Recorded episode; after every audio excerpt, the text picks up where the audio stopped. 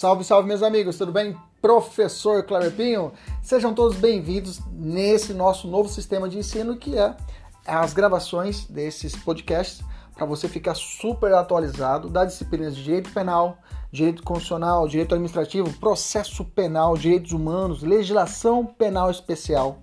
Tudo atualizado e focado para o seu concurso público e exame de ordem e, além disso, gratuita. São aulas completas.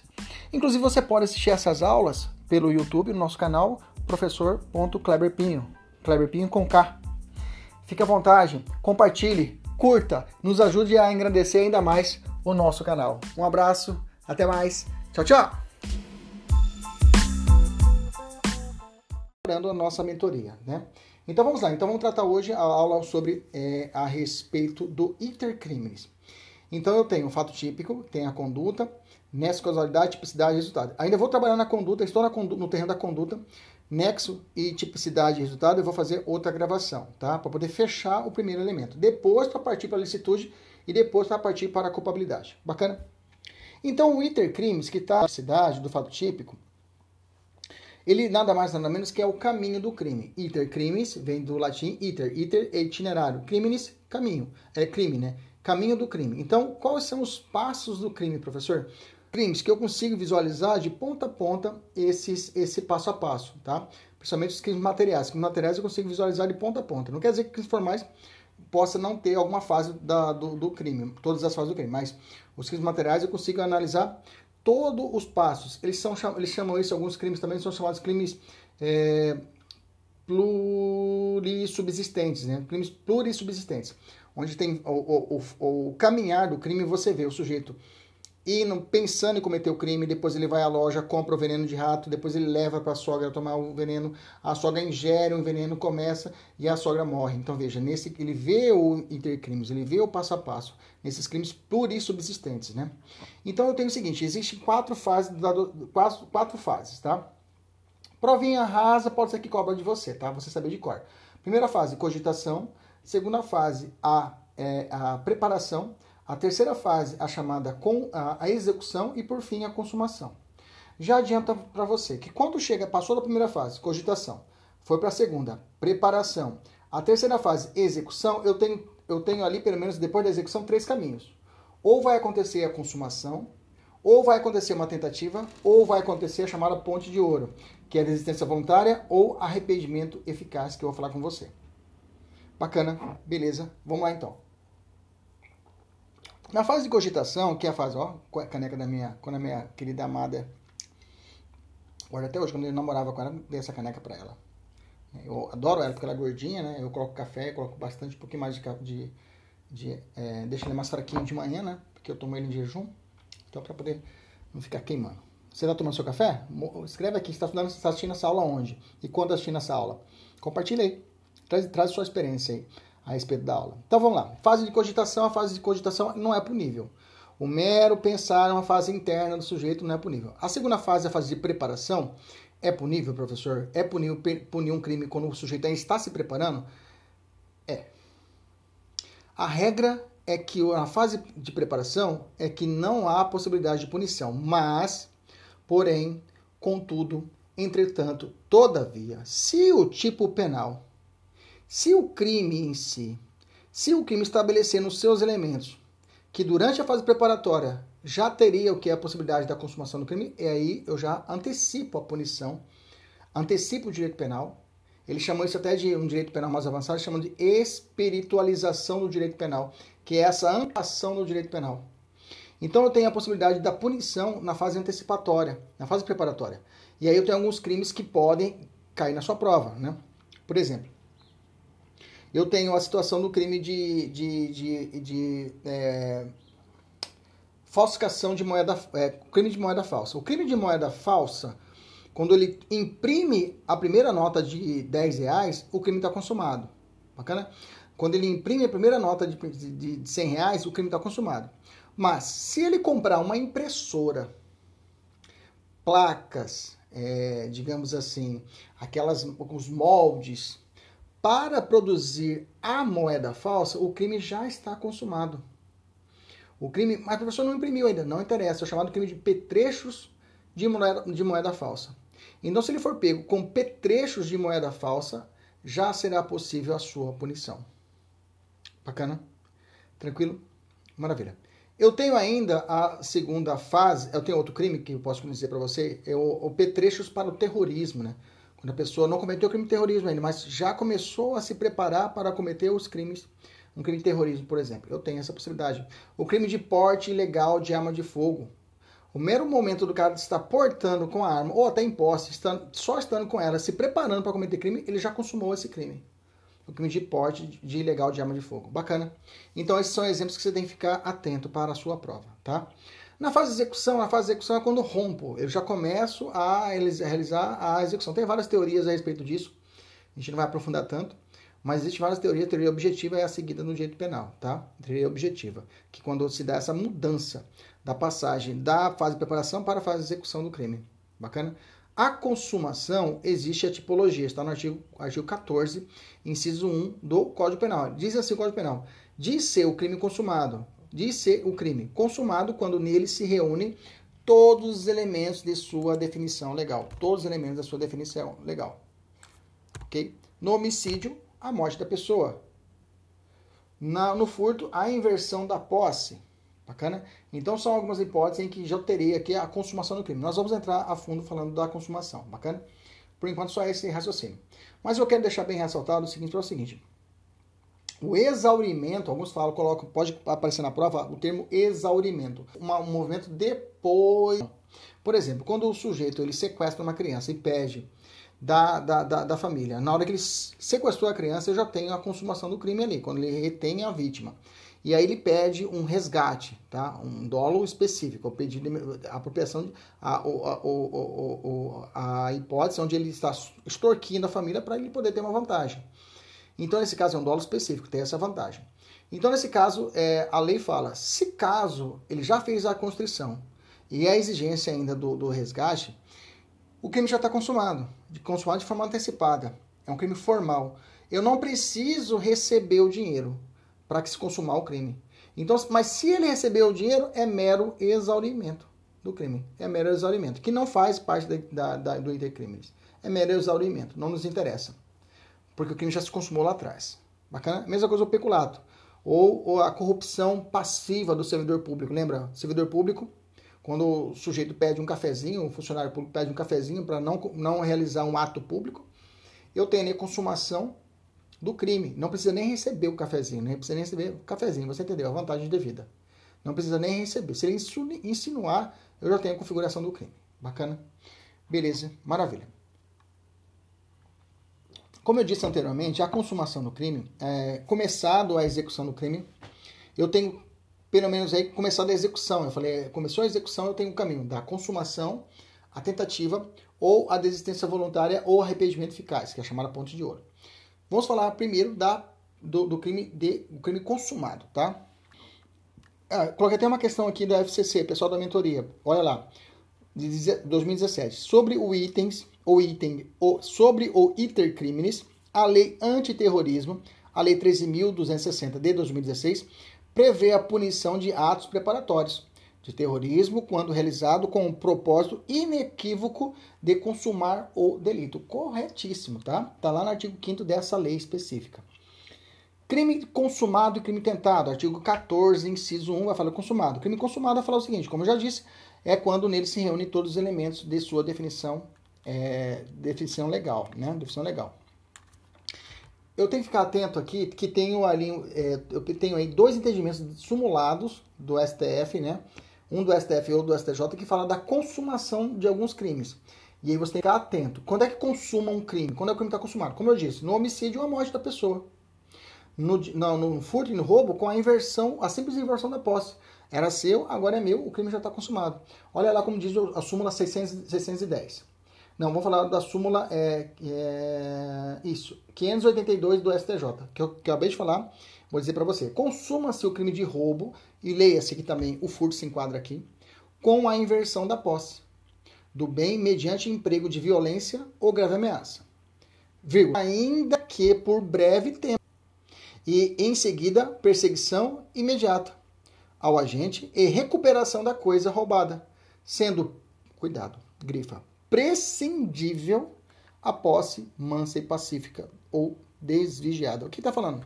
O sujeito acabou de pegar o celular da menina. Ele deu, virou as costas, deu um passo, dois passos, vem o herói. Vem o policial herói. Sem que ele perceba, o policial está encostado na parede.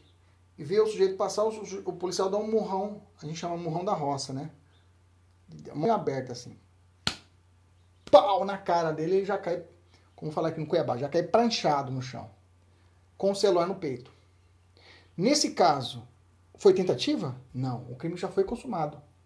Que a súmula explica, ó, mesmo que seja por breve tempo, breve tempo, a lei não fala que tempo, quanto é esse tempo, e em seguida de perseguição imediata. O crime já está consumado, sendo desnecessário a posse mansa e pacífica do bem. Bacana. Beleza. Essa súmula 582 vem caindo muito nas provas, tá? Ressalto a atenção nela, nesse bloco da matéria.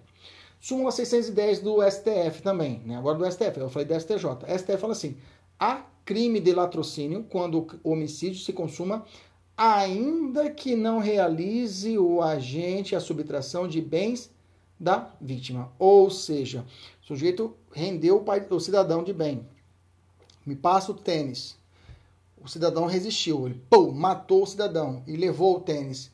Ok? Ou ele, quando ele ia levar o tênis, vem a polícia, ele sai correndo. Responde por tentativa de latrocínio? Não, latrocínio consumado. Se matou a vítima, mesmo que não levou o tênis, o crime está consumado. Cuidado, tá? Cuidado. Normalmente, em exame de ordem, o, o, é, o, o, examinador não faz isso. Ele não, ele não faz com que você enquadre a situação criminosa. Né? Não vai pedir. Normalmente, prova de polícia, prova de polícia, aí o examinador pede. Que crime que ele cometeu? Enquadra aí. Ele pede mais enquadramento. Mas Pode acontecer que você possa estar defendendo, digamos, ele por uma. defendendo a família como um advogado da família, um assistente de acusação, e aí pode pedir enquadramento, você vai enquadrar normalmente. Bacana, tranquilo. Ou então o cliente foi preso, te procurou como advogado e perguntou: houve crime? Você vai dizer sim, houve crime, conforme o entendimento do STF. Bacana. E eu tenho que dizer que esse entendimento, o 610, ultrapassa o limite do conceito de consumação do roubo postado no Código Penal? Sim, pois o STF deixa de considerar a efetiva subtração de bem como um aspecto primordial da, efetiva, da efetivação do crime, para se valorizar mais a vida. Então quer dizer que eu sei que os crimes contra o patrimônio, os crimes contra o patrimônio são protegidos pelo Código Penal. O latrocínio é crime contra o patrimônio. Você sabe disso, você sabe disso, tem certeza disso. Não é crime contra a vida. Bacana? Beleza? Mas se mas a súmula falou, ele não levou o tênis, mas matou a vítima. O que está privilegiando aí? A vida ou o tênis? Porque se for realmente crime patrimonial, tinha, ele tinha que ter levado o tênis. Esse é o raciocínio. Quer dizer que o STF ele transcendeu a proteção legal do crime contra o patrimônio e colocou a vida em primeiro lugar? É isso. Mas não torna o crime como homicídio. O, crime continua sendo latrocínio. Bacana? É só uma reflexão. Tá? Bom, quando que eu sei que ocorreu um crime tentado? Como, quando que eu sei que ocorreu a tentativa? Quando que eu sei quando ocorreu a tentativa? Para mim não misturar com as outras dicas que eu vou te dar. Vamos lá. A tentativa, você vai usar essa receita aqui. Você vai pensar assim, você viu a questão, e aí você vai falar, o sujeito, ele, ele pegou o revólver, entrou, no, entrou numa loja, ok? Entrou numa loja, amarrou a vítima, porque ele queria matar essa vítima, na verdade não queria roubar, queria matar uma pessoa, um, um segurança daquele açougue que, que deu um tapa nele dias atrás, na frente do açougue, ele foi lá para poder matar esse policial que está fazendo uma hora extra. E não pode, né, gente? Ele tem que ser exclusivo para a polícia, o trabalho policial é exclusivo. Amarrou o sujeito e vai atirar nele. Quando ele vai atirar nele, vem outros policiais, cercam ele e rendem ele. Nesse caso, você vai perguntar assim na questão: ele, na cabeça do sujeito ele falou, eu quero, mas não consegui. Isso é tentativa. Quando o, sujeito fala, eu quero, mas não consigo. É um macete, anota aí. Quando, fala, quando você viu na prova, ele fala assim, puta, ele queria, mas não conseguiu. Então é tentativa. A tentativa, eu tenho é, crimes que admitem tentativa. É, tem algumas situações em que tem crimes que não admitem a tentativa. Tá? Tem alguns crimes que não cabem tentativa. Você tem que ficar atento, tá? A prova pode te envolver com uma situação de um crime culposo. Né? Por exemplo, crime culposo, a regra é que não cabe tentativa, só se for chamada culpa imprópria. Depois eu explico isso daí. Mas a regra do crime culposo não cabe tentativa. Eu fiz um macete para vocês aqui, ó. Quais os crimes que não admitem tentativa? Você vai gravar o seguinte mnemônico: Quem toma muito chope pode tomar no cu. E dado. Tem que tomar. Eu acho que não ficou legal esse, esse macete, né, gente? Oh, meu Deus, peraí. Tem que tomar mais cuidado. Pronto. Tem que tomar cuidado que eu escrevo também, né? É que aí, como escrevo mais um, um, um, macete mais drástico, assim, eu tenho certeza que falou porcaria, o aluno grava rápido, né? Mas tem que ser certinho, não pode ser inventar moda, não. Não sou. Esse padre tem que ser um macete, é, digamos assim, aceitável, né? Moralmente capaz. Então vamos lá. Quais são, então, os crimes que não admitem a tentativa? Então não cabe tentativa. Ou é consumado ou não é nada. É 880. Ou consumou ou não é nada. Quais são os crimes? Quem toma muito chope pode tomar mais cuidado. A. Crime de atentado, tá? O tipo penal é um crime de, crime de atentado. Eu coloquei no rodapé. É, por exemplo, é, artigo 352, é crime de atentado. Evadir-se ou tentar evadir-se o preso ou indivíduo submetido à medida de segurança detentiva usando violência contra a pessoa. É crime de atentado, esse não cabe tentativa. Ou ele comete o crime ou não comete. Contravenções penais. Contravenções penais não cabe tentativa, tá? Contravenções penais não cabe. Bacana.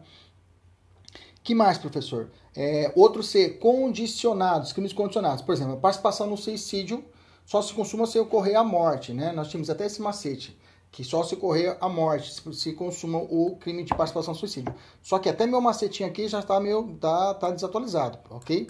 Porque a participação no suicídio, ele pode se consumar mesmo que não ocorra a morte, tá? Então vou até tirar aqui no seu material, quero que você corrija o seu material aí. Tira o participação no suicídio, tira ele. Crimes condicionados, participação no suicídio, tira ele. Participação no suicídio, coloca assim em alguns. Não, não em alguns casos não, porque cabe mesmo. Participação suicídio cabe tentativa hoje, porque mudou o crime, tá? Participação suicídio risca aí. Não cabe participação suicídio, não serve mais de exemplo, porque hoje cabe tentativa no crime de participação suicídio, tá bom? Beleza? Porque a participação suicídio e instigação ao suicídio mudou. Nós vamos ter uma aula especial para isso, falar sobre isso. Bacana? Beleza? Quem tá chegando aí, um abraço. Vamos lá. Toma seu café e mostra seu café aí. Depois escreve de onde está assistindo essa aula, o horário que está assistindo essa aula, está, já tomou seu café. Crimes habituais, também não cabe tentativa, né? É o, o H do chope, né? Crimes omissivos próprios, né? Crimes, omissão de socorro, não cabe o crime de... É, é, não cabe tentativa. Crimes habituais, eu vou te dar um exemplo. Aquela, é, a minha irmã, assim que, assim que ela formou, ela não tinha o CRM, né? Ela veio da, veio, veio da Bolívia, tudinho, fez o curso da faculdade lá, depois ela fez a, a documentação aqui em Santa Catarina.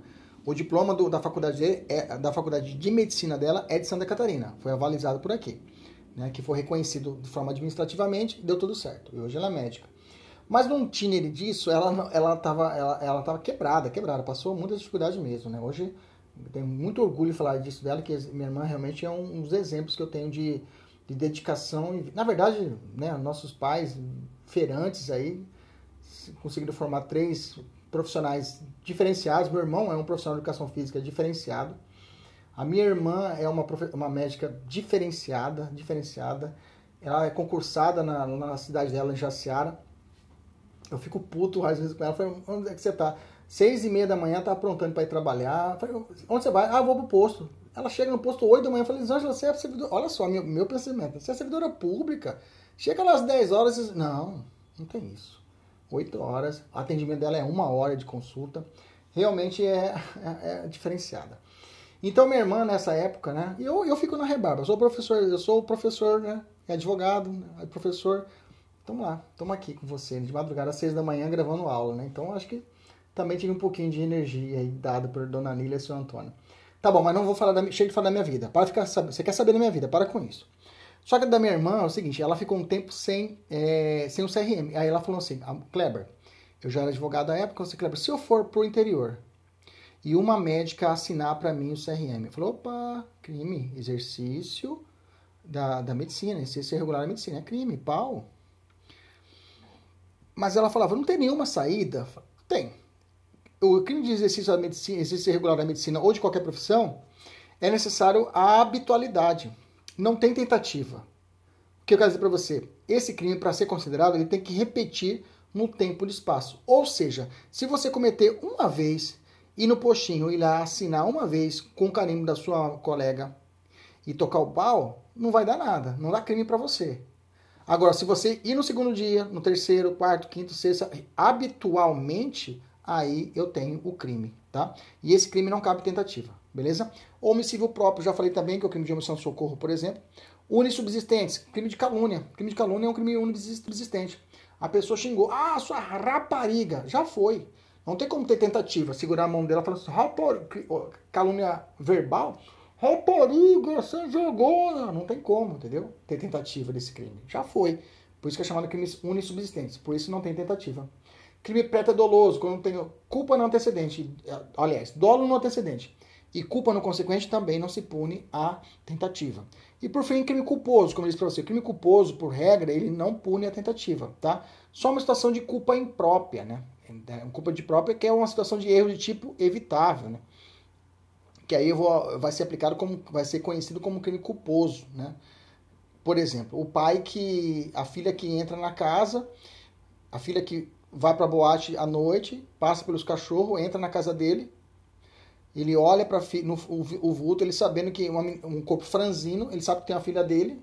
Ele olha ele fala, podia gritar, fulana, é você? Não, não sou eu. Ah, sou eu. De madrugada ela foi na boate, voltou, pulou o muro, entrou dentro da casa. Ele, ele poderia ter feito isso. Fulana, é você? É, sou eu, papai. Beleza. Ele não fala, ele não avisa, não chama ela, já saca, saca do revólver e atira. Pau. Ele vai ver, pensando que era o bandido é a sua filha. Isso é um erro de tipo evitável, ele poderia ter evitado. Nisso, a lei chama isso de culpa imprópria, tá? Culpa imprópria. Aí, nesse caso, cabe tentativa, tá? Alguém, a mãe poderia ter segurado, filho, o que você está fazendo? É a sua filha que está ali, rapaz, você está louco? Aí pode cabe, cabe uma tentativa nesse caso. Bacana? Então, por isso o crime culposo, a regra é que não cabe tentativa, mas o culpa imprópria, que é esse caso que eu contei para você, que é o erro de tipo evitável, nesse caso, cabe a tentativa. Crime permanente, pode tentativa? No sequestro, numa situação mediante sequestro, é, manter, um depósito de droga, é possível a tentativa? É possível a tentativa, tá?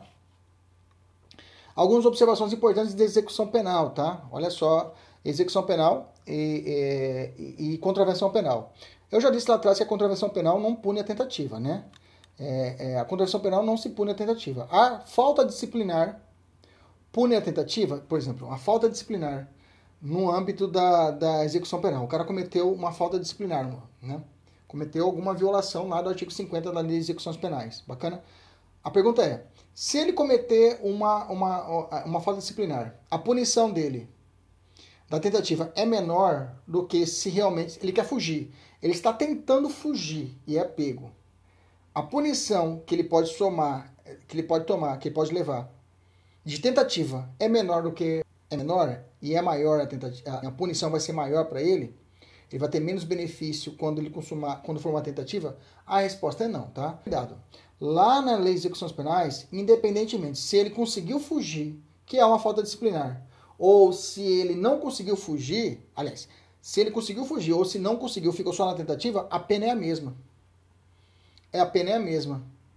Então compensa fugir, né, professor? É, compensa fugir, porque você vai tomar a pena. Se você tentar, você vai receber a mesma pena de se você conseguir, então consiga, né? Ok? Essa é uma observação especial lá nas execuções penais. Depois pega o seu Vademar, dá uma olhadinha na 49 lá, tá? Nós vamos ter que estudar aqui livramento condicional, progressão de regime que mudaram e com certeza vai passar nesse exame de ordem. Normalmente cai uma questãozinha de execução penal na parte penal. Sempre cai uma questãozinha. No meu exame caiu remissão, facílima, eu não lembrava o que era remissão. Tá? Remissão, que é aquela possibilidade do abatimento, remissão com C cedilha. É a possibilidade do abatimento dos dias trabalhados ou estudados com a sua pena, com a pena do sujeito, né? do, do criminoso. Do seu criminoso, não posso falar, seu cliente, né? Vamos lá. Como se pune a tentativa? Eu vou pegar a pena do crime consumado e vou jogar uma tabelinha. Aí eu vou usar o intercrimes. Quanto mais perto da morte, por exemplo, no homicídio, a, a, a, questão fala, fulano e tal quase morreu, professor, ele quase morreu. Bom, mas não morreu, né? Não. Então, a redução da pena para esse sujeito vai ser menor. Você concorda comigo? Ou seja, a pena vai ser maior para ele, vai ter menos benefício. Agora, se mais perto da ação, ou seja, foi uma tentativa que ficou mais longe da morte, Nesse caso, ele arrancou a faca e fez uma riscada, o cara desviou e seguraram ele. Então, nesse caso, a diminuição da pena para ele vai ser maior, o benefício vai ser maior. É inversamente proporcional, ou seja, quanto mais perto da morte, menor a diminuição da, da pena. Quanto mais longe da morte, estou te dando um exemplo de, de, de homicídio, quanto mais longe da morte, maior a redução da pena, ok? Quem, tá, quem fala isso? Fala lá no artigo, no parágrafo 1 do 14, fala assim, salvo disposição em contrário, porque existem algumas hipóteses contrárias, tá? Existem na lei algumas hipóteses da punição tentativa diferente, mas não vou aprofundar nisso agora. Punição tentativa com a pena correspondente ao crime consumado diminuída de 1 a 2 terços. Eu fiz aqui um macetinho para você entender. No material eu fiz duas histórias. Vamos lá, só para você entender. João deu uma facada em Valesca quase morreu no hospital, pois os golpes, o golpe atingiu uma artéria e os médicos tiveram grande dificuldade em conter a hemorragia. O júri reconhece, porque vai para o júri, tribunal do júri, né? Homicídio ou tentativa, crime contra a vida doloso, vai para o tribunal do júri. O júri reconhece que João foi o autor do crime e reconhece a tentativa. Na sentença, o juiz estabelece 15 anos na, na pena intermediária e pela tentativa do homicídio qualificado, pelo feminicídio, né, é, a pena do crime é de 12 a 30 anos, né? Essa pena do feminicídio é 12 a 30 anos. Como é, a, o crime foi de quase perfeito, ou seja, ele quase conseguiu o objeto da morte, que pois Maria quase morreu, a redução da pena vai ser menor, ou seja, a redução vai diminuir até um terço. Então, fazendo uma conta de padeiro aqui, se o juiz falar assim, bom, como chegou perto da morte, a redução para você da pena vai ser da, da, benefício vai ser menor, porque a tentativa é uma causa de diminuição da pena. Ela entra lá na terceira fase da dosimetria. Quando o juiz está fazendo conta, é a última fase que o juiz faz conta. Lembra disso? Primeira fase, circunstâncias judiciais do artigo 59. Segunda fase, causas de é, circunstâncias atenuantes e é, é, é atenuantes e majorantes é, circunstâncias agra, é, agravantes e majorantes. E aqui causa de aumento e diminuição da pena. Bacana? Aqui a última fase, tentativa vai diminuir a pena dele. O juiz fala, pô, quase morreu, então a tentativa dele vai ser menos. Por exemplo, um terço sobre 15, que seria a, a, a pena que o juiz vai dar, ele vai diminuir 5 anos desse sujeito. Bacana? 5 anos só, 5 anos só, professor. Um terço de 15 e coloca 5 anos. É um quanto que o juiz vai dosar. Outro exemplo. Agora, se João, no momento que vai desferir a facada mortal em Valesca, desvia e, golpe, e golpeia, e desvia o golpe, desvia o golpe, e atinge a sua perna, e atinge a sua perna, é, sua perna, e causa uma lesão corporal leve, e ela é socorrida no hospital e no mesmo dia é liberada. Veja, foi menor a ação. Então, a, a, perto da morte, a tentativa foi mais longe. Então, a, a, a diminuição da pena vai ser maior. E aí, digamos que, o, que o, é, o, é, nisso a redução da pena deve ser maior. Reconhecida a tentativa pelo tribunal do júri, o juiz é, determina a pena de seis, chega a seis, na pena intermediária, ele chega a seis anos. E ele fala, bom, se chegou a seis anos, e pela tentativa de homicídio, eu tenho que a pena do feminicídio é de 12 a 30, e o magistrado resolve então ofertar a redução da pena. Ele reduz, reduz a máxima, ou seja, dois terços. Aí eu vou fazer conta de padeiro. Dois terços sobre seis que ele ia dar de pena dá quatro. Então ele vai reduzir quatro anos de seis. Quatro de seis vai dar quanto? Vai dar dois anos de pena. Entendemos isso? Difícil às vezes o professor ter tempo para explicar você em sala de aula, mas agora deu para a gente matar. Vamos fazer uma questão aqui. Adalberto decidiu matar seu cunhado em face das constantes desavenças, especialmente financeiras, pois eram sócios em uma verdadeira em uma empresa e estavam e estavam pensando, passando por dificuldades. Preparou seu revólver e se dirigiu até a sala que dividem na empresa. Parou de frente ao inimigo e apontou a arma em sua direção. Mas antes de acionar o gatilho, foi impedido pela secretária, que ao ver a sombra pela porta, decidiu intervir e impedir o disparo. Em face do ocorrido, pode-se afirmar que Adalberto poderá responder por. A pergunta é: o que, que ele pensou? Eu quero, mas não consegui. Nesse caso, eu tenho o quê? Tentativa. Letra A, constrangimento. Letra B, tentativa de quê? Lesão corporal, parceiro? Com um revólver na sala, não dá para lesão corporal. Depois, é claro, e, e, a gente vai ser averiguado. Mas só que a questão não viaja. A questão disse lá no começo. Alberto decidiu matar, ok? Então ele vai responder por tentativa de homicídio. Não viaja, fica com, com, com o que a norma, a questão trouxe para você.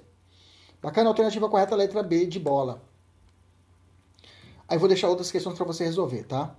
Bom, classificação dos crimes tentados. Eu tenho uma classificação do crime tentado, é como a classificação doutrinária, eu vou te dar os filés. Realmente é aquela que realmente pode cair mais na prova para você, tá?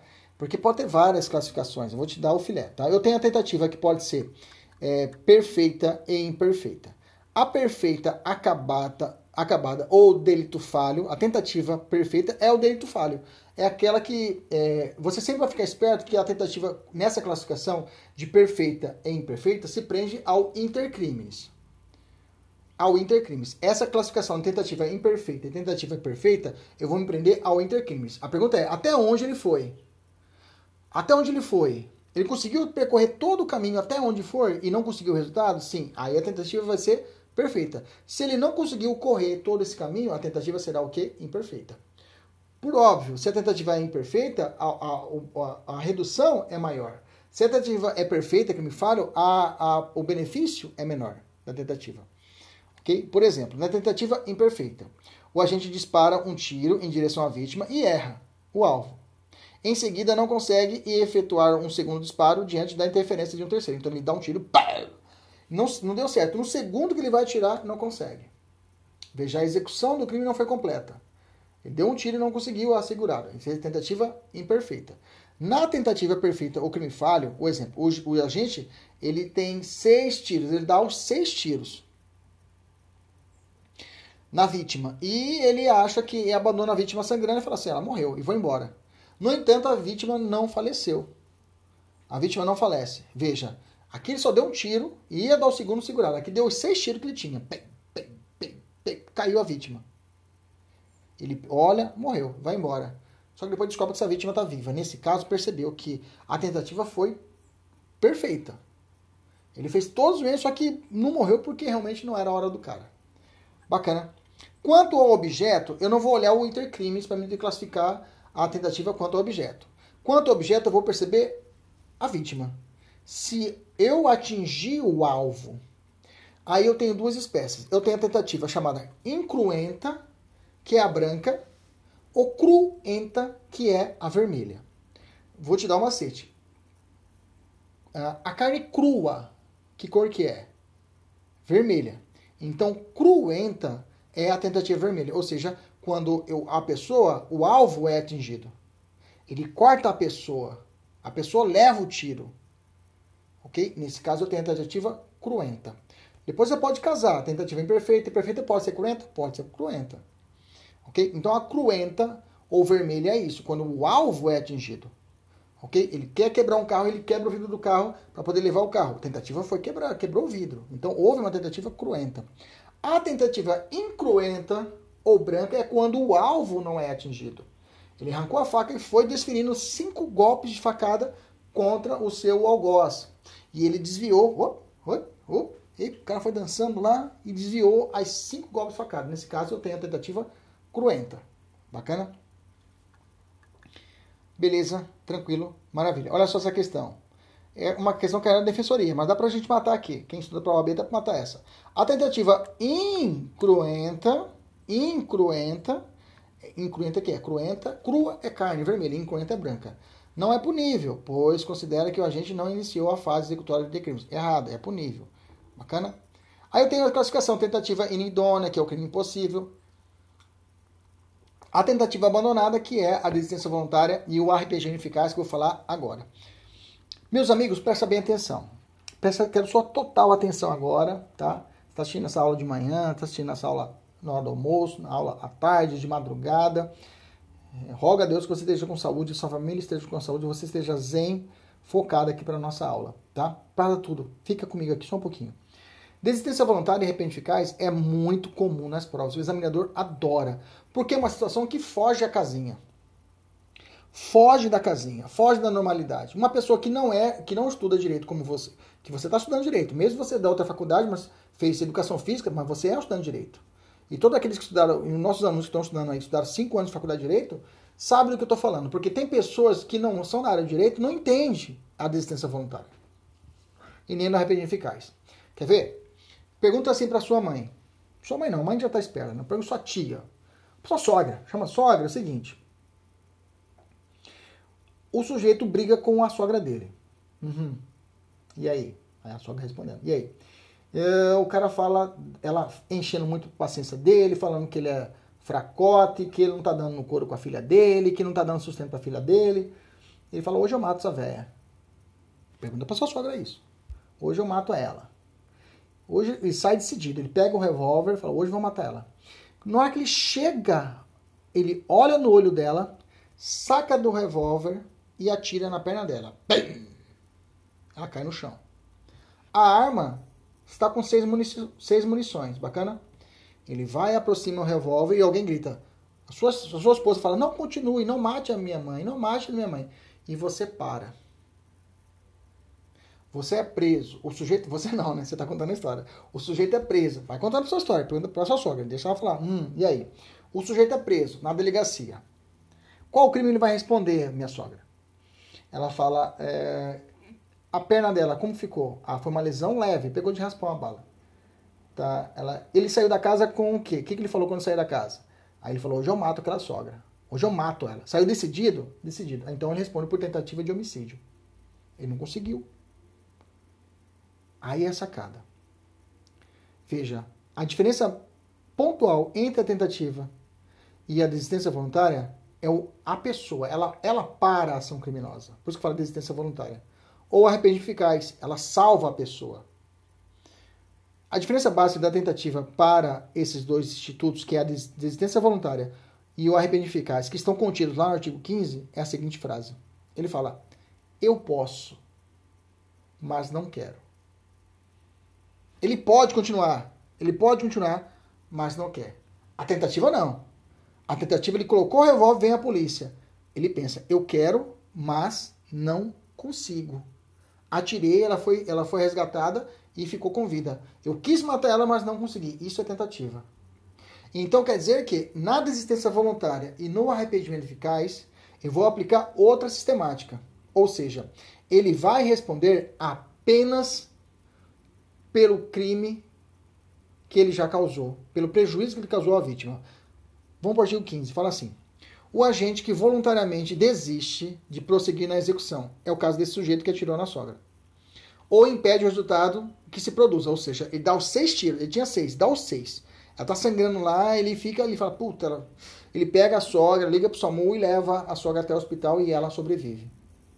Nesses dois casos, na hora que ele parou porque quis e ele ajudou porque ele quis, o penal dá um brinde para ele. Fala o seguinte, ó, por você ter tido essa atitude, você só vai responder pelos atos já praticados. Aí você vai procurar na questão. Ele só responde que causou lesão corporal leve, só responde por lesão corporal leve.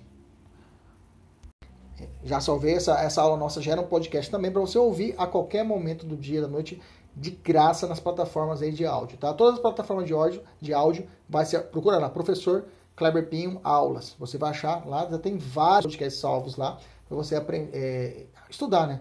Esses dias o aluno falou, professor, você não tem nada de graça, só cobra. Eu falei, não, tem, o que tem é produto gratuito. Se você olhar aqui no Mato Grosso, salvo engano aí, eu fiz uma pesquisinha aí, eu sou dos professores daqui no Mato Grosso que tem mais produto gratuito no YouTube. Na área do direito e de qualidade, graças a Deus. Bacana? Então vou voltar aqui, vamos continuar aqui. Entendeu então a desistência voluntária e arrependimento eficaz? Né? Eu fiz até uma, uma, um, uma construção de raciocínio. Olha só. Na desistência voluntária e não arrependimento eficaz, em ambos os casos, nunca será punida a tentativa. Professor, mas se morreu? Se morreu, não tem desistência voluntária. Aliás, é eficaz. Se já morreu, não, tem, não foi eficaz. Então não tem prêmio.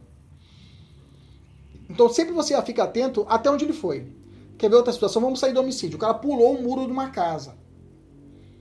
Sem autorização do dono. Sem consentimento do dono. Cometeu algum crime? Ou não cometeu nenhum crime? Fala.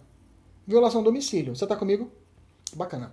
Ele dá a volta na casa, olha a bicicleta, ele pega na bicicleta lá, ele tenta, mas ela tá grudada. Aliás, aliás, aliás, isso, tá grudada na parede, não consegue puxar. Ele não consegue arrancar ela, não consegue colocar na, nas costas, não consegue inverter a posse. Você tá comigo? Ele tentou, não deu certo. E aí ele olha ali e fala, cara, vai... ele ouve algum barulho e fala assim, vou sair daqui, tá bom por aqui. Ele, ele para na ação. Ele para na ação.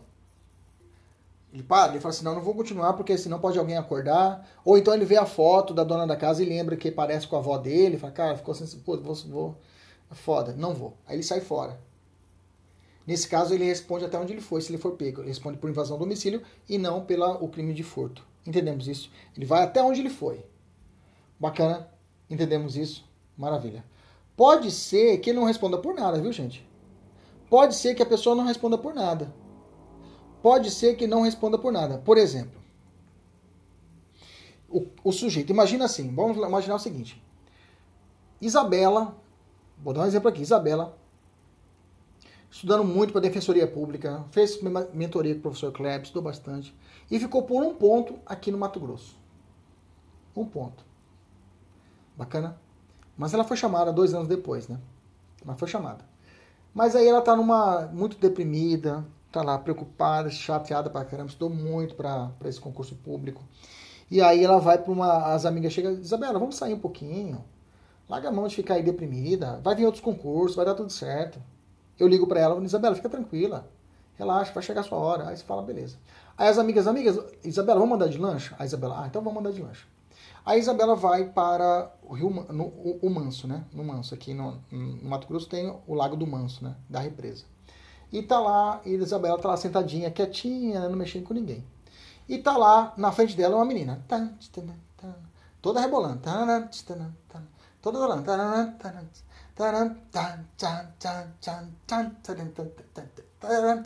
toda feliz tomando cerveja. Aí Isabela falou, pô, legal, cara. Aí uma amiga comenta, ah, ela faz concurso também. Aí você pergunta, ah, você fez concurso? A menina, fiz. Isabela descobre que ficou, teve 40 vagas, Isabela ficou em 41. Ficou 41 vaga. Não passou, não classificou. Só tinha 40 vagas. Bacana? E ela tá lá, a menina tá dançando lá, toda feliz. A Isabela, você fez concurso da defensoria? Ela falou, fiz, eu passei, eu passei em quadragésimo. Isabela, quadragésimo? Hum, olha para um lado, olha para o outro. Você sabe nadar? Ah, eu não sei, vai nadar agora. Joga ela indo. A menina, ah, afogando, fala, pô, se ela morrer afogada, eu fico com a vaga dela e tá afogando, tá afogando. Aí você pensa, puta, vai dar merda isso daqui. Você não... Aí você vai e pega ela de volta. Arrepende eficazmente. Olha para ela, assopra. Tudo bem? Alguma lesão? Nenhuma. Isabela responde por, por qual crime? Tentativa de homicídio? Nunca, porque ela arrependeu. Ela responde até os atos já praticados. Olha, tem alguma lesão corporal? Não, então não responde por nada, em tese, né? Poderia responder por constrangimento legal, não, nada, em tese não responderia por nada. Entendemos isso? Se causou uma leve arranhão, apenas lesão corporal leve, não responde por tentativa de homicídio. Loucura isso, né? Se você pergunta a sogra, ela vai falar assim, não, mas como que pode? A pessoa está com a vontade. Você explicou esses dias que o professor falou que o que vale é a intenção da pessoa, a teoria finalística. Hans Wessel, o que interessa é a teoria finalística, o que interessa é o que a pessoa quer. Mas existem institutos que beneficiam o réu, como o a desistência voluntária e o arrependimento eficaz. Bacana, fechamos. Vamos continuar lendo aqui. O agente responde pelos atos já praticados. Se não praticou nada, exclui-se a tipicidade. Fique atento a isso. Então, a desistência voluntária e o arrependimento eficaz pode excluir a tipicidade. Outro ponto, em nenhuma hipótese poderá ocorrer a consumação. Ó, se ocorrer a consumação, não tem prêmio. Outro ponto importante, o crime pode ser até hediondo que ele ganha o benefício. Eu fiz um exemplo esses dias em sala de aula, os alunos ficaram, queriam até bater em mim. O cara odeia o filho dele. Ah, esse, esse, esse monstro aí do Jairinho aí que está sendo processado, né? Aí para falar que está sendo processado, né? Mas tudo indica aí que realmente há indícios fortes que ele cometeu esse, esse crime. Bacana, beleza. E ele vai e dá um tiro na perna da criança. Imaginamos isso, dá um tiro na perna do menino, do Henry. Imaginamos. Dá um tiro na perna dele. A criança começa a sangrar, ele, ele fala, meu Deus, o que eu fiz? Isso aqui começa a sangrar, ele pega a criança, leva para o hospital, a perninha dela, salva, mas essa criança fica pro resto da vida mancando. A pergunta é: esse jarinho responde por tentativa de homicídio ou lesão corporal grave, gravíssima? Só lesão corporal gravíssima. Não, é, não vai nem para o tribunal do júri. Professor, pois é, não vai nem. Porque a lei penal ela dá esse benefício. Fala, se arrependa. Se você arrepender, eu vou te dar um prêmio. Bacana? Beleza? E é crime de onda, crime de onda, né? Tentativa de homicídio seria crime de onda. É crime de onda, né? Bacana? Beleza? É, diferença da tentativa e da desistência voluntária e do arrependimento eficaz, né? Já disse, na tentativa eu falo eu quero, mas não consigo. Na desistência voluntária e no arrependimento eficaz eu falo eu posso, mas não quero. Beleza, eu fiz um quadro exemplificando, mas eu já adiantei bastante, tá aqui vários exemplos. O pessoal da mentoria dá uma lida nesse quadro agora. Terminando a aula, dá uma revisada nesse quadro que eu coloquei aqui para vocês. Não vou, vou falar para vocês que vai ficar redundante, que eu já expliquei. Bacana? Vamos fazer uma questãozinha aqui para esquentar. Durante uma discussão, Teodoro, inimigo declarado de Valentim, seu cunhado, golpeou a, golpeou a barriga de seu rival com uma faca.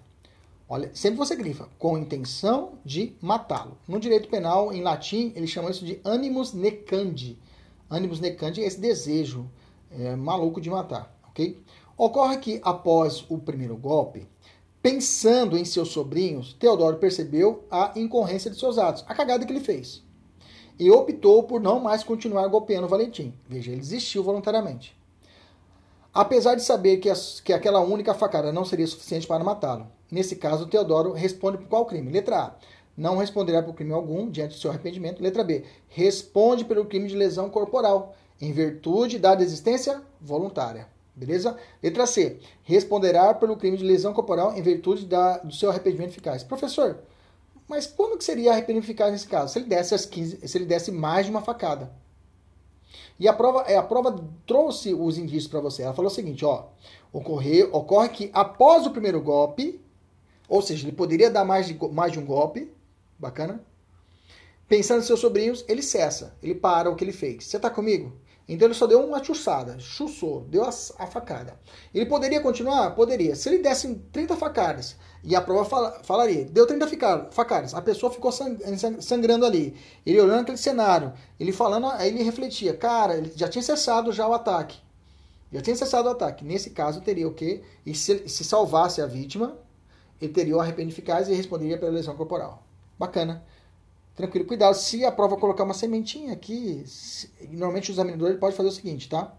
Ele pode colocar no meio dessa conversa a espécie da lesão corporal, tá? A espécie da lesão corporal. Ele perguntar, essa lesão corporal é grave ou gravíssima? Aí você tem que lembrar do artigo 129, que é muito comum em prova, tá? Muito comum. Pega o 129 e dá uma lida nele, tá? Lá tem um parágrafo primeiro, nós vamos estudar também, mas tem um, já adianta. 129, o parágrafo primeiro e segundo. Lembrando, não exige lesão corporal culposa gravíssima nem grave. A grave gravíssima é só para lesão corporal dolosa. Se for mulher, a lesão leve ou qualquer lesão, mesmo culposa, a ação penal pública será incondicionada. Bacana? Fecha, vem para cá. Próxima questão. Love abordou a vítima, a vítima Ruth em via pública e mediante grave ameaça, mediante grave ameaça, com o emprego de, é, com emprego de um revólver, anunciou o assalto e exigiu a entrega de sua bolsa. No momento em que Ruth retirava a bolsa do ombro para entregar a Love, este resolveu ir embora espontaneamente, sem levar a bolsa. Bacana? Então não tocou na bolsa. Ele não tocou na bolsa, ok? Não houve inversão da posse. Se ele tocasse na bolsa e invertesse, acabou. Gente, se houve a consumação, não existe desistência voluntária e arrependimento eficaz. Pode existir o arrependimento posterior, ok? Que é o artigo 16. Depois que ocorreu a consumação, inverteu a posse, eu posso me arrepender? Pode. Só que aí não aplico o artigo 15. Vou aplicar o artigo 16. O processo vai rodar, vai ter o processo e lá na sentença o juiz vai diminuir sua pena. Pode diminuir sua pena. Bacana. De acordo com o Código Penal, trata-se de hipótese, hipótese, típica de arrependimento posterior? Não. Ele não arrependimento posterior, quando fala posterior, é porque já houve consumação, que não é o caso. É, crime impossível? Não. Arre... Não. Desistência voluntária? Desistência voluntária. A prova é bom que a prova não inventou, né? Falar assim, que, qual crime cometer, responderia então? Nesse caso, aí abriria uma brecha para várias discussões. Constrangimento legal, não é legal? Então, por isso que o examinador até ele não é, não, não, não, não é tão bobinho também. Se ele fazer isso, gerava recurso e ele não quer que a questão seja anulada. Né? Vamos fazer mais uma. É... Se já ocorreu a consumação, não há que se falar em desistência voluntária e arrependimento eficaz. Lembra disso? Quer ver uma, uma questão? Se houve a consumação, não que se fala, não se fala mais em ponte de ouro, tá? Que é a desistência voluntária e o arrependimento eficaz. É um apelido dado quem, quem utilizava muito ele é o, é o, saudoso Luiz Flávio Gomes, né? Professor Luiz Flávio. Eu estudei com o Luiz Flávio Gomes, né? Nas primeiras, quando tinha o LFG, eu estudei com ele. Telepresencial, um dos primeiros telepresencial do Brasil. Antes dele foi o Marcato, né? E hoje é aqui, pela internet. Né? Hoje, como nós avançamos, né? Hoje não precisa mais nem de satélite, antes precisava de satélite para ter essa aula. Né? Lúcia, objetivando conseguir dinheiro, sequestra Marcos. Quando estava escrevendo um bilhete para a família de Marcos, estipulando o valor do resgate, Lúcia fica sabendo pela própria vítima que sua família não possui dinheiro algum. Assim, verificando que nunca conseguiria obter qualquer ganho, Lúcia desiste da empreitada e coloca Marco dentro de um ônibus, orientando a descer do coletivo em determinado ponto. Com base no caso apresentado, assinar a alternativa correta. Ah, professor, ah, então houve aqui no final, não recebeu o dinheiro, né? Qual a alternativa, professor? Aí o aluno desavisado vai querer responder assim. Lúcia deve responder pelo delito de sequestro ou cárcere privado apenas. Não, não responde, professor, porque não teve, né? Ela desistiu, não teve o dinheiro e o cara falou que era pobre e ela largou a mão. Ah, bacana. Letra B. Lúcia não praticou crime algum, pois beneficiada pelo, pela existência voluntária. Professor, essa daqui. Ela não pode ser punida. Ela não houve sequestro, ela não pediu resgate. Bacana. Vai nessa, tá? Letra C. Lúcia deve responder pelo direito de extorsão mediante sequestro em sua modalidade consumada. A partir do momento que ele, ela reteve o direito de ir e vir do cidadão, ela cometeu o crime de extorsão mediante sequestro. Tá? Se o ânimos dela, porque aí a delegacia vai perguntar, que, qual era a sua vontade? Ele era seu ex-namorado que você queria só levar para uma chácara para ele não poder casar, aí seria sequestro ou cárcere privado. Mas nesse caso, qual era o ânimos dela? O que, que ela queria? Din-din, não era din-din? Pau. Então eu tenho a extorsão mediante sequestro. Professor não recebeu, não interessa. Já falei lá em cima. A consumação é antecipada. Beleza? Maravilha. Vamos continuar aqui. Vamos lá. 12. Próxima questão. É, é, mas eu tenho certeza que você não. É, essa é realmente é, é, uma questão que você tem que ficar muito atento. Tem que muito, mas como você não erra isso? Com prática, praticar exercício. Tem que praticar exercício, não tem outro caminho. Eu vou repetir isso aqui, vai ser um mantra na cabeça de vocês. Tem que fazer questão, tem que fazer questões, tá? Vou até dar uma dica aí. Tem um site Que Concursos, né? O Que Concursos é um site maravilhoso, né? O pessoal da OAB tem a OAB de bolso também. São sites bacanas e gratuitos. O Que Concurso ele tem é, um limite de, de, de, questões, né? Mas ele tem também a versão paga, que é o ideal para concurseiro profissional é ter o Que Concursos. Faz investimento, né? Eu falo que o concurseiro de plantão tem que ter dois sites anuais que ele tem que pagar anualmente. É o que concurso e o dizer o direito, tá? Dizer o direito é essencial para o conhecimento da jurisprudência, tá? Tá atualizado com a jurisprudência. Beleza, mas é só fazendo prova, fazendo prova, fazendo prova, fazendo prova, realmente pegar. Beleza, show de bola.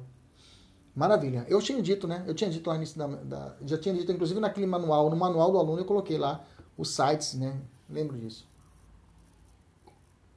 Maravilha. É fazer questão. É fazer questão. É fazer questão é a vida, é fazer questão. Pessoal da defensoria aí saindo edital do Mato Grosso do Sul, saindo edital.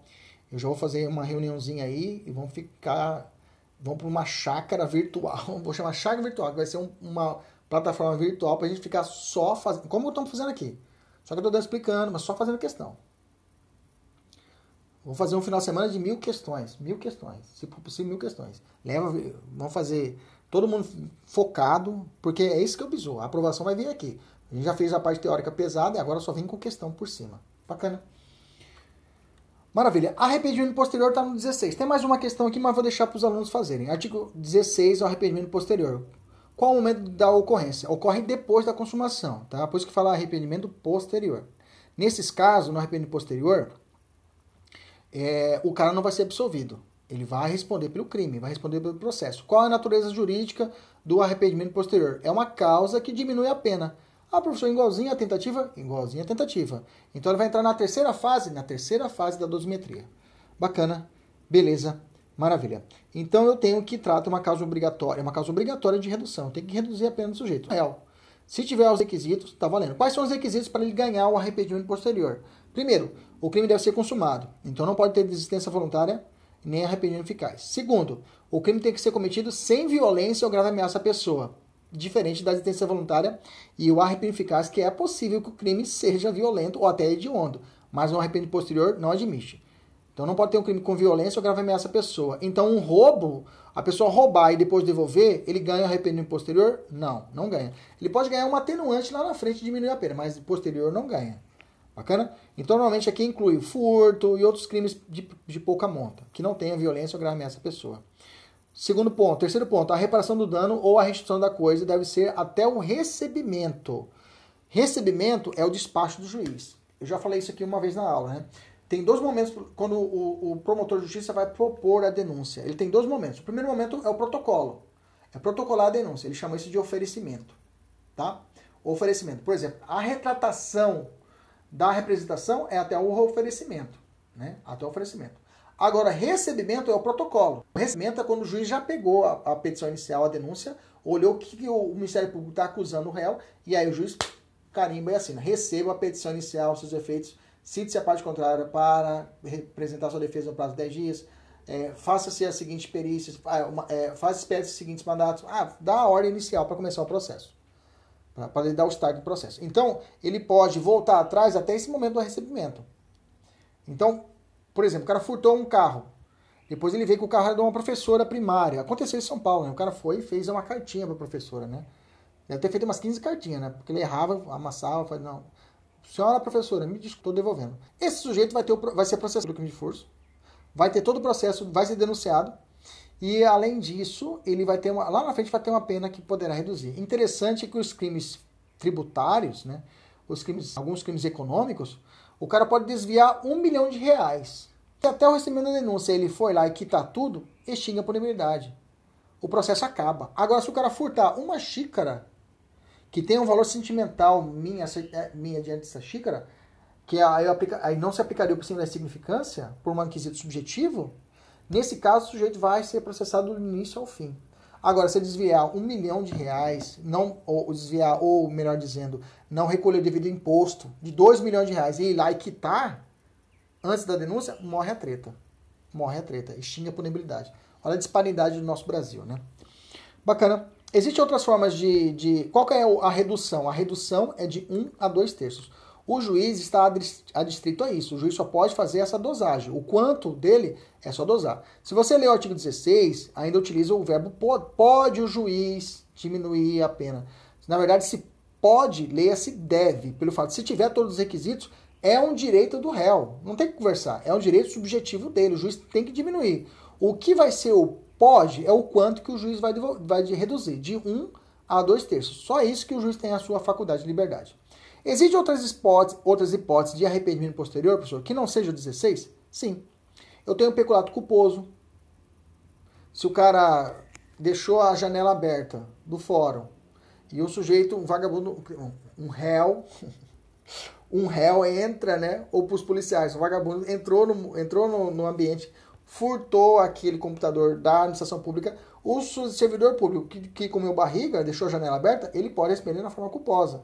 A culpa, a culpa aqui é um crime parasita. Para que ele seja responsabilizado pela culpa, tem que ter cometido, tem que ter existido outro crime. Ou seja, alguém deve ter furtado alguma coisa ou cometido algum outro crime. Bacana? E esse cara, esse agente público, até a sentença, até a sentença, se ele for lá e fazer uma cotinha com os amigos e pagar, ele pagar até a sentença, extingue a punibilidade. Tá? Se ele reparar o bem. Se ele reparar até a sentença, extingue a punibilidade. Se for depois da sentença, reduz pela metade. Veja, diferente. No 16 é até o recebimento da denúncia. No, no peculato culposo é aqui, é antes da sentença irrecorrível, lá na frente do processo. Antes da sentença ele vai e paga, aí extingue a punibilidade. Se ele pagar depois, se ele pagar depois, reduz a pena pela metade. Tem a súmula 554 do STF também, né? O pagamento de cheque emitido sem provisão de fundos, o pagamento de cheque emitido, isso aqui cai bastante, viu? Isso aqui cai bastante o pagamento de cheque emitido sem provisão de fundos, se der antes do recebimento da denúncia, extingue a punibilidade. Ou seja, se eu pagar aquele cheque que foi emitido sem fundos antes do recebimento da denúncia, é o mesmo marco, é o mesmo marco do 16, antes do recebimento da denúncia, extingue a punibilidade. Ou seja, se ele pagar esse cheque depois da denúncia, não impede a ação. A ação vai continuar pelo processo normalmente. Bacana? Aí eu falei pagamento de tributo, já falei a lei 83, 83, o artigo 83, da parágrafo 4 da lei 9.430 de 96 estabelece isso. Se ele pagar o tributo antes, ou contribuição social, antes do recebimento da denúncia, extingue a punibilidade. Bacana. Beleza, vamos fazer uma questãozinha aqui. Durante a madrugada, Lucas ingressou em uma residência e subtraiu um computador. Veja, houve a, houve a inversão da posse. Houve a consumação. Esquece da existência voluntária, esquece a posterior. Tem até uma propaganda, né? Tem até uma, uma pegadinha que o cara está no ponto de ônibus, o sujeito, o criminoso pega a carteira do sujeito bem de leve e põe no bolso e fica atrás, o sujeito na frente. Aí ele olha para cima e vê uma câmera que filmou toda a ação dele. Ele derruba, ele põe a carteira no chão e bate no ombro do sujeito. Fala, sujeito, sua carteira está no chão. O cara fala, ah, obrigado. O cara vai pega ainda dá uma gorjeta para ele. Dá um dinheirinho. Oh, obrigado por você ter me ajudado. Nesse caso, é arrependimento posterior ou é desistência voluntária e arrependimento eficaz? E sempre pode perguntar, já houve consumação? Já. A partir do momento que ele pegou a carteira, houve inversão da posse? Sim. Então esquece desistência voluntária, esquece arrependimento eficaz, o que é o arrependimento posterior. Bacana. Beleza? Maravilha. Então vamos lá. Então, durante ingressou em uma residência, subtraiu um computador. Quando se preparava para sair da residência, ainda dentro da casa, foi surpreendido pela chegada do proprietário. Opa, para lá. Assustado, ele empurrou e conseguiu fugir. Bom, se ele empurrou, meu amigo, já não é mais furto, tá? Já não é mais furto, tá? Ele entrou na residência e subtraiu, houve consumação. Se houve consumação, é arrependimento posterior somente. Bacana? E ele empurrou o sujeito. Quando há empurrão, a parte da doutrina da jurisprudência entende que não é o furto, aí nesse caso há roubo, por trombada, né? E nesse caso, se tem violência ou grave ameaça à pessoa, não se aplica o 16. Aqui que estava a sacada da questão. Essa parte empurrou e conseguiu fugir. Que muitos alunos erraram lá embaixo porque não levaram em conta que houve nesse momento uma, uma transformação. A substituição correta é para roubo e não para furto. Ok? Na manhã seguinte, arrependeu-se e resolveu devolver a coisa furtada. Professor, se o cara roubou, se ele devolver, não tem benefício? Tem. Lá na dosimetria da pena, na segunda fase, o juiz pode aplicar uma atenuante. Né? Ele pode diminuir, não é uma causa diminuição da pena como 16. É na segunda fase uma atenuante por ter devolvido. O juiz pode aplicar para ele lá o artigo 65, inciso 3, letra B, que é inclusive a alternativa correta nessa questão, que é a letra D. A atenuante de reparação, ele poderá ter acesso à atenuante de reparação apenas, não sendo, porém, afastada a tipicidade da conduta. Ou seja, ele responde pelo roubo, mas terá o benefício do, do, da atenuante da reparação. Porque nesse caso, eu terminei de ler, o sujeito ele foi na casa, deu a trombada no dono da casa, arrependeu, no dia seguinte levou o bem na delegacia.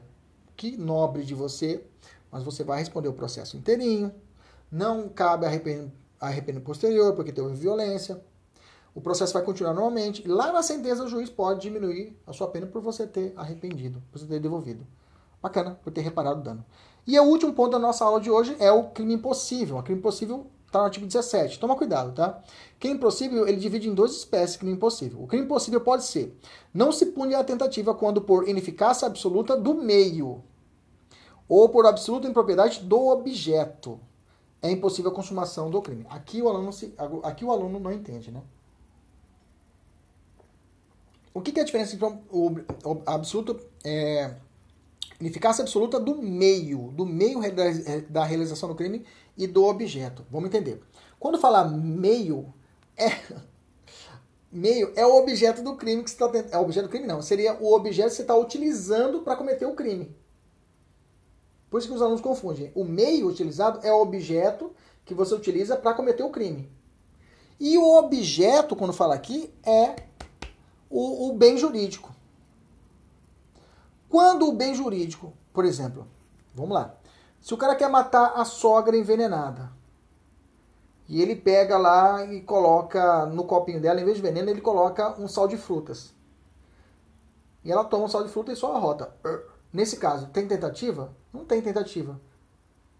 Pune-se por Não tem, porque nesse caso o crime é impossível por causa do meio utilizado. Porque o sal de fruta não é veneno. Ah, professor, mas ela tem um problema. Aí a questão vai ter que trazer isso para você. Aí o meio não é absoluto, ineficaz. Bacana? E o objeto, professor? O objeto tem vários exemplos. Aquela mulher traída, né? Aquela mulher traída com ódio do marido. Descobre que ele está saindo com a Valesca, treme terra, acaba casamento. ok? Ele tá, ela descobre isso através do WhatsApp. Ela guarda aqui no coração e prepara, a, a, fala, hoje à noite ele morre. Hoje à noite ele morre porque vou matá-lo. Ela pega uma faca, chega em casa e está deitado no sofá. E ela vem, dá 15 facadas nele. Depois é feita a autópsia e entende que de momentos antes ele já tinha sofrido um, um fulminante ataque cardíaco e morreu. Ou seja, o objeto do crime de homicídio não existe mais. Não tem como matar quem já está morto. Então, nesse caso, o crime de homicídio é impossível. Por quê? O objeto aqui é, é, é impróprio, de forma absoluta, para a configuração do crime de homicídio. Porque não pode matar o que está morto. Entendeu? Então, o objeto é o bem jurídico. Quando fala meio, é o objeto do crime que você está cometendo. Você vai tirar, você quer matar alguém com um revólver e um revólver de brinquedo. Crime impossível. Bacana. Entendemos isso? Beleza. E aí eu coloquei material, né? Várias situações aqui. Separei no material para você ler depois. Sempre vai ser um fato atípico, viu? O crime impossível leva à atipicidade, ou seja, não há crime. Vai ser absolvido pela fato. Bacana? Questão. É, Cristiane revoltada com a traição do seu marido. Olha, meu Deus do céu. Já falei para vocês, né? Mulher, qual que é as duas coisas piores? Meus amigos estão assistindo essa aula, nossos alunos, ou os homens. Eu vou fazer essa pergunta para você. Depois você escreve aqui embaixo. O que é mais provável que você sobreviva? Diante de uma onça, aqui no Pantanal do Mato Grosso, com fome, com a barriga até chupada de fome, ou a mulher traída? Qual a, o que você escolhe para tentar sobreviver? A, a, a, a, onça, a fome da, da a, necessidade da onça de comer alguma coisa, ou a sua esposa traída com ódio de você? Prefira a onça, viu, gente? Que a probabilidade de você sobreviver é maior. Olha só essa questão. Cristiane, revoltada com a traição de seu marido, Pedro decide matá-lo. Para tanto, resolve esperar que ele adormeça para, durante a madrugada, acabar com a sua vida. Né? Aqui no Mato Grosso teve uma menina que colocou que, água quente e derrubou no ouvido do sujeito. Já fez direto pro céu, não fez nem guichê no, no, no, no purgatório, foi direto, né? Acordou já no céu. Ponto. Ou no inferno, sei lá, ou no purgatório, sei lá, depende. Por volta, por volta, por volta das duas horas, Pedro deita para ver futebol na sala da residência do casal. Quando chega à sala, é, é, Cristiane percebe que Pedro está deitado sem se mexer no sofá. Acreditando estar dormindo, desfere, acreditando que está dormindo, desfere. Só desligar o meu WhatsApp aqui, gente, tá fazendo muito barulhinho, tá ficando chato. Ela desfere, né? Desfere 10 facadas no seu peito. Nervosa, percebe que Pedro estava deitado sem se mexer no sofá, acreditando que está dormindo, dá 10 facadas.